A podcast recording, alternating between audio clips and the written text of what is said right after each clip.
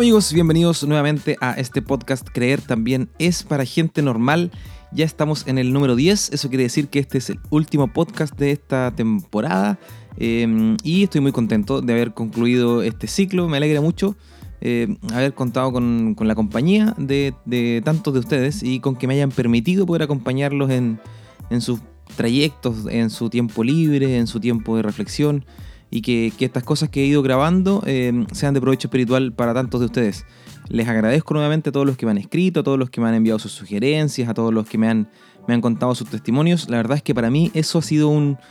tesoro eh, y, han sido palabras de mucho ánimo y de mucho, de mucho eh, consuelo em, en la misión que, creo que Dios me ha encomendado. Así que de verdad, muchas gracias. Y bueno, entrando ya a tierra derecha, inmediatamente en este último podcast, eh, lo he titulado Mucho perfume. Eh, y la verdad es que quisiera contarles una anécdota, para, una anécdota para poder introducirlos y para poder explicarles un poco por qué se llama así, eh, mucho perfume. Yo de profesión soy profesor de, educación física, eh, de profesor de deportes, así lo llamamos acá en, Chile, y durante un tiempo yo vivía a no tanta distancia del colegio donde trabajaba. Por lo tanto, varios días en la semana, y siempre que el, clima lo permitía, me iba en bicicleta al, al colegio, al trabajo, ¿no? y obviamente eh, siempre justo sobre la hora, muy apretado. Por lo tanto, esos, esos viajes en bicicleta generalmente eran a máxima velocidad eh, y eso implica que es un ejercicio físico que te hace sudar, ¿no? Y yo siempre he sido muy escrupuloso con el tema del olor corporal, más aún porque en ese entonces me dedicaba a hacer clases de deportes, por lo tanto el factor de riesgo de tener mal olor era muy alto y eh, esos viajes en bicicleta me hacían comenzar la jornada ya eh, eh, corriendo el riesgo de, transpirar más de la cuenta y de que mi cuerpo tuviera un olor no deseado por mí y, poco agradable para los demás. Eh, por lo tanto, frecuentaba ¿no? poner una buena dosis de desodorante y aplicar la cantidad suficiente de perfume como para poder cubrir cualquier olor que mi pH pudiera producir en esos viajes en bicicleta que eran de camino al colegio. Un buen día hice ¿no? la, rutina de siempre de ponerme desodorante, de echarme em, el perfume que acostumbro usar,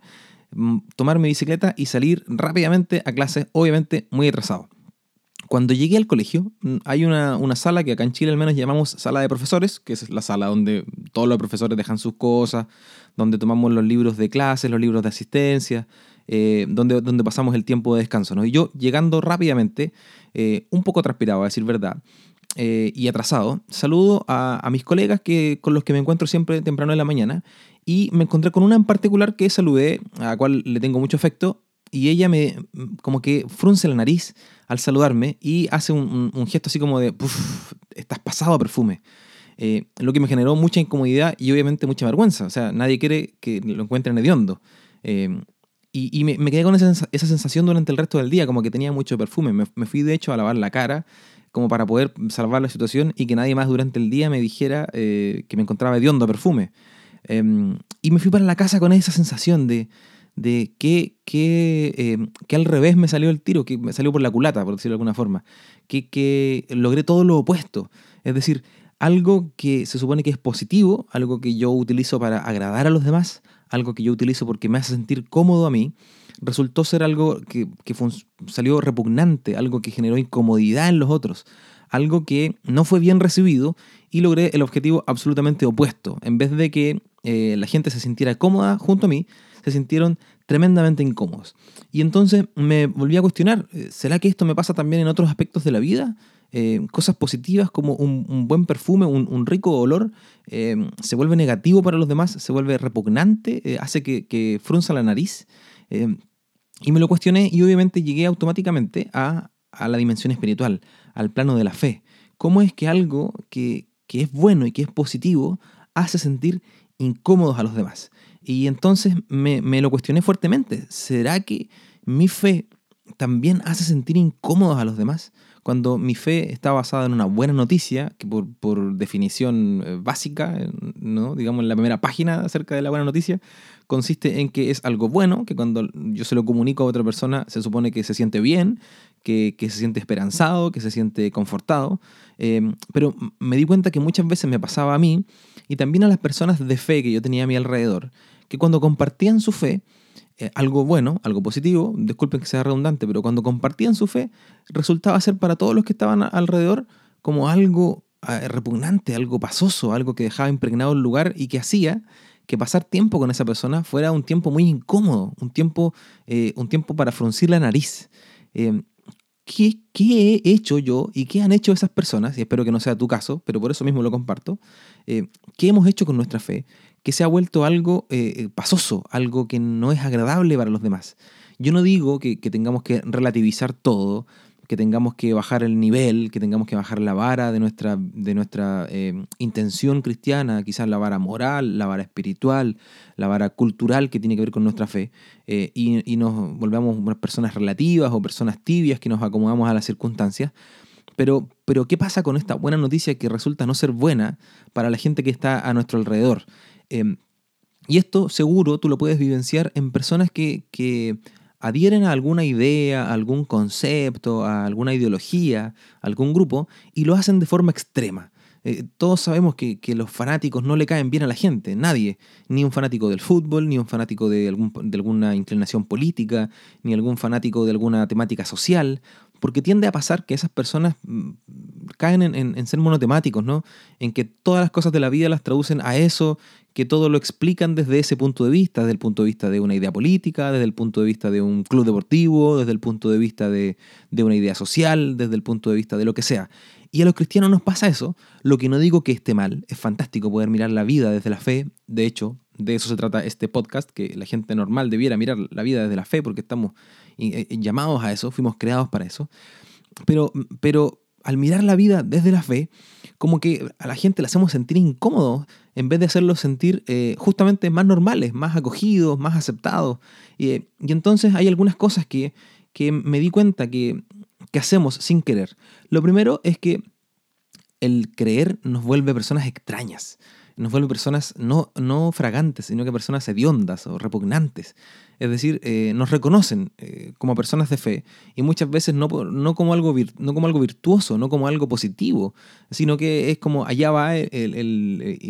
iglesia con patas, allá va el curita o la monjita, allá va, eh, no sé, en, los 70 u 80 decían los chupacirios. Estas personas que, como que dicen que sí a todo sin mayor reflexión son casi unos hipnotizados, idiotizados por la fe y creen todo sin mayor cuestionamiento y además intentan imponerlo a todo, a todo el mundo. Eh, entonces la fe pareciera ser que nos vuelve personas extrañas, personas poco humanas, personas poco, poco cercanas, personas profundamente alejadas de lo que Jesús mismo era, que era un tipo muy cercano, un tipo muy llano, Jesús, eh, Jesús humano, era una persona, eh, me imagino yo por lo que sale en los textos bíblicos, una persona muy acogedora, eh, la gente tenía ganas de pasar tiempo con él, ganas de escuchar sus historias, que seguro no todas eran, eran relatos que tenían que ver con parábolas ni con enseñanzas, seguramente Jesús también tenía un lado humano y que, me parece que la gente disfrutaba mucho y que quería pasar tiempo con él. Si no, de no haber sido así, no habría tenido la cantidad de seguidores que tuvo en ese tiempo y las que tiene hoy en día, ¿no? Em, creo que lo dije en otro podcast, pero me parece que nadie se atrevería a decir que Jesús era una mala persona, que era un tipo desagradable, que lo que dijo estaba equivocado, sino que más bien hemos sido los seguidores de Jesús los que hemos hecho las cosas al revés, los que hemos em, quizás no, no acertado eh, eh, continuo y contacto al momento de compartir nuestra fe. Y entonces me parece que nos pasan algunas cosas, que son al menos las que me, pasaron en algún momento a mí, y que de vez en cuando vuelvo a caer. Lo primero es que, mm, sin quererlo, caía en la superioridad, en, ser, en creerme el poseedor de la verdad. Aunque sabemos que caminamos en la verdad porque Jesús es el camino, la verdad y la vida, ¿no? Pero esta, actitud de superioridad nos hace, pecar eh, en, no contemplar la verdad que también tiene nuestro prójimo. Muchas veces cuando hacemos conversaciones que tienen que ver con la fe y que, tienen que ver con debates valóricos o morales, nos ponemos desde una posición de superioridad a entablar el diálogo, asumiendo que el otro está equivocado, que el otro no sabe y que el otro está haciendo todo mal. Por lo tanto, nosotros no estamos equivocados, que nosotros sí sabemos y nosotros estamos haciendo todo bien. Y obviamente nadie quiere tener una conversación con un todo que se cree el dueño del mundo eh, y, que se cree una persona con autoridad como para poder decirle a los demás qué es lo que debe o tiene que hacer. Eh, y entonces ese, ha sido como el primer vicio, que obviamente es un perfume muy, muy desagradable. Eh, el, segundo, no sé,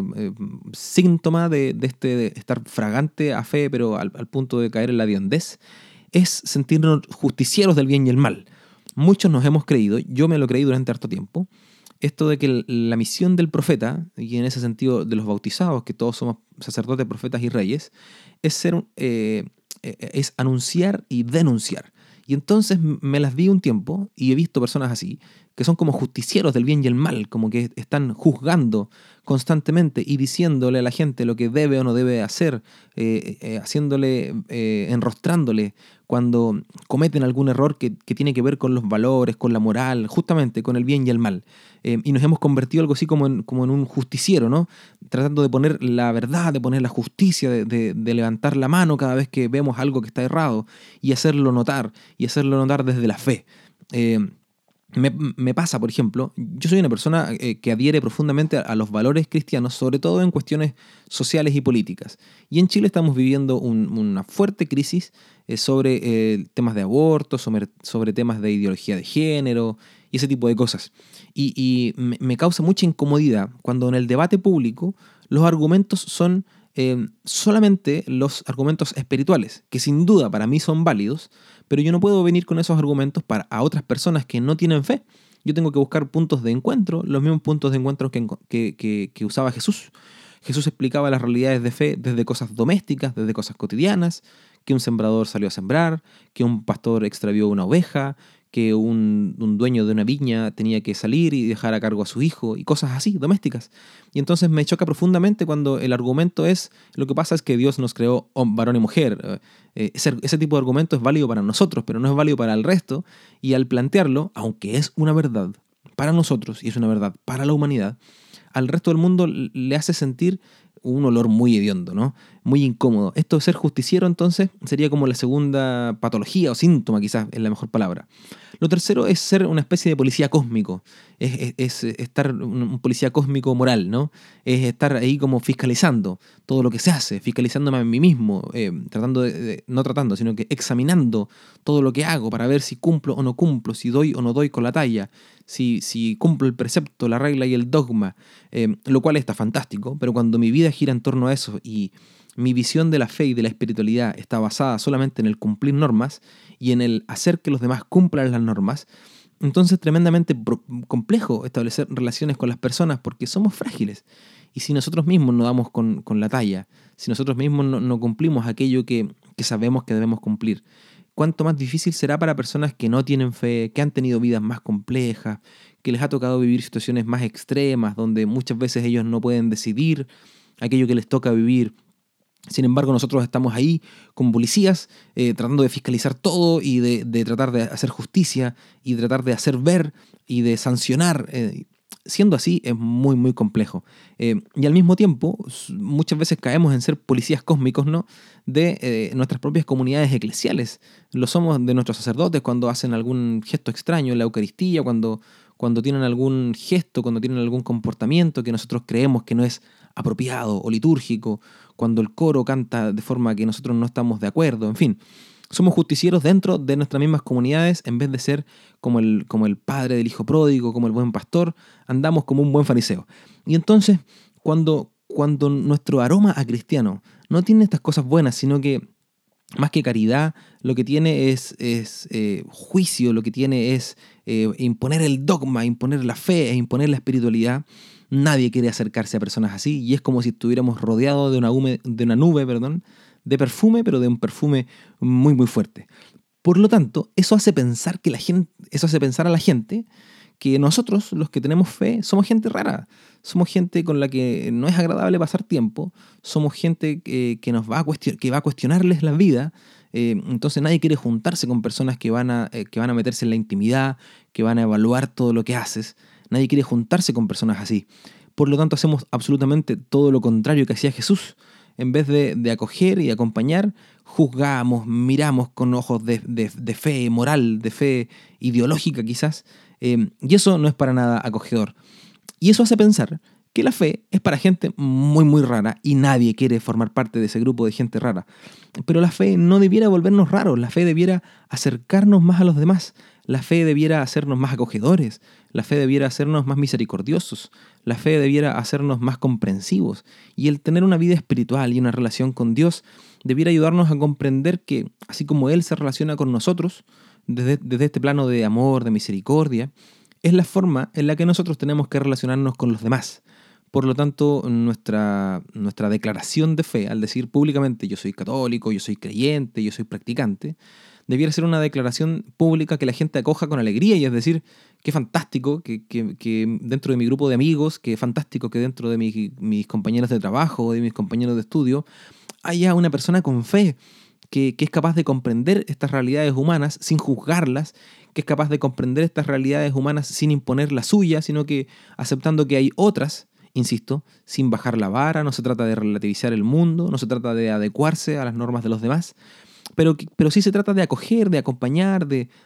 reconocer que hemos sido enviados eh, al mundo para ser sal y luz y no para ser eh, sanitizantes, cloro y, e, y pesticidas, sino que somos un aderezo, somos un acompañante eh, positivo y no un olor, un olor fragante, perdón, no un, olor hediondo. Eh, por lo tanto, esto de creer debiera volvernos aún más normales, no solo en nuestro carácter, no solo en nuestra vida interior, que es lo que hemos hablado en, los podcasts anteriores, sino que debiera volvernos más normales en cuanto a la relación con los demás. Que, que la próxima vez que tú digas, voy a salir de casa hoy perfumado con el olor de Cristo, eh, que la gente que, pase a tu alrededor diga, wow, qué agradable eh, la fragancia de esta persona, qué agradable la conversación con esta persona, qué agradable cómo acogió mis problemas, cómo acogió mi situación de vida que no es la óptima quizás desde el punto de vista cristiano. Estoy pensando, no sé, en personas endeudadas, en personas eh, que sus matrimonios no han funcionado, en personas que no han podido criar a sus hijos como han querido y sus hijos se, se escapan un poco de lo que ellos pretenden, de la norma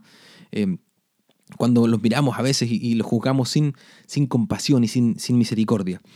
Por lo tanto, mi, invitación en este último podcast es que podamos vivir nuestra fe siendo imitadores de Jesús, como nos, nos, invita San Pablo y como el mismo Jesús nos invita, que podamos imitarlo a Él, que podamos seguir sus pasos y que, que al compartir con las personas en medio de nuestra vida cotidiana,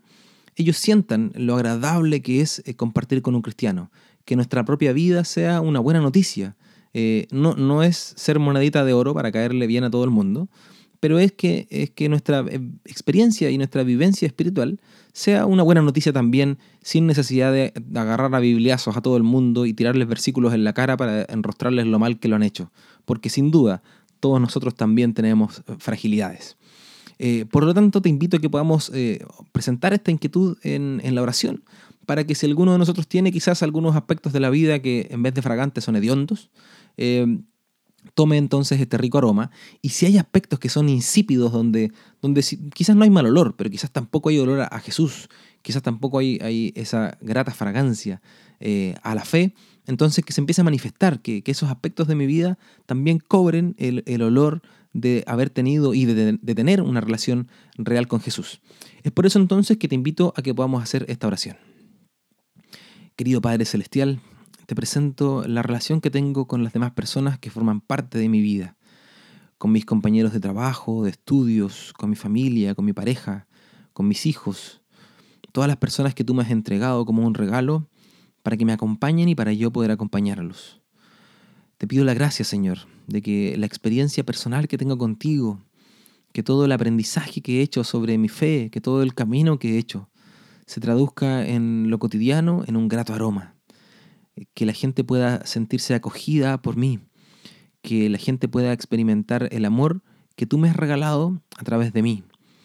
que la gente pueda encontrar un hermano, un prójimo en mí, y no solo un justiciero moral, y no solo un creyente que cumple preceptos y que se para sobre la verdad como el dueño de la verdad. Te pido, Señor, que, que me conviertas en un embajador tuyo en medio del mundo, que me permitas ser sal y luz, y que yo pueda dar sabor a las vidas, que pueda iluminarlos en el camino correcto, pero siempre desde el amor, siempre desde la misericordia y siempre llenando todos los lugares donde me has puesto con la fragancia que solo es tuya. Señor, te presento también el resto de los aspectos de mi vida, sobre todo aquellos que son más ocultos quizás a, tu influencia espiritual, para que empiecen a tomar ese aroma que es solo tuyo, que empiece a transformarse cada uno de esos aspectos de mi vida que no te he podido entregar, que no he podido transformar y que me ha costado más darles ese, aroma que, que solo es tuyo. Todas estas cosas, querido Señor, te las pido en el nombre poderoso de tu Hijo Jesús. Amén. Bien, pues amigos, hemos terminado ya esta temporada de 10 podcasts. Creer también es para gente normal. Nuevamente les, agradezco por, la sintonía, si es que pudiéramos llamarlo así. Eh, les agradezco por haberme permitido acompañarlos. Eh, yo espero que esta sea una primera experiencia y que, puedan, que pueda reproducirse quizás en el futuro. Eh, me pone muy contento saber que hay gente que no consumía el, podcast, que, no, que quizás veía cosas en YouTube, que leía cosas en páginas web, pero que no escuchaba audios y que ahora se ha convertido en un consumidor. Y quizás la próxima vez que en un muro de Facebook vea eh, la, publicación de un podcast se va a detener. Eso me, alegra bastante, que, quizás he abierto eh, con este empujón espiritual que recibí de Dios una nueva puerta de evangelización. Y me gustaría también volver a repetirla a futuro pero necesito ahí de, tu ayuda, de tu ánimo, de tus palabras, de, tu feedback para saber si esto que estoy haciendo eh, también es provechoso y si, si vale la pena volver a repetirlo. Pero si no es así, aún, eh, van a seguir disponibles de forma eterna estos 10 podcasts, estos 10 audios de alrededor de 20 minutos, para que los puedas volver a escuchar, para que puedas utilizarlos en tus comunidades, que puedas tomar apuntes y tú mismo compartir estas reflexiones, o que puedas compartirlos con personas que quizás están más lejos de comunidades eclesiales, que no pueden asistir a misa, que no tienen la posibilidad de juntarse con otro cristiano para poder hablar de Dios. Y en una de esas yo puedo entrar en ese lugar a través de este recurso digital y poder compartir también una palabra de esperanza y una palabra de fe. Así es que yo de todo corazón espero que sea hasta la próxima. Vuelvo a agradecerte aunque sea majadero y espero de todo corazón que el Señor te bendiga. Nos vemos. Chao.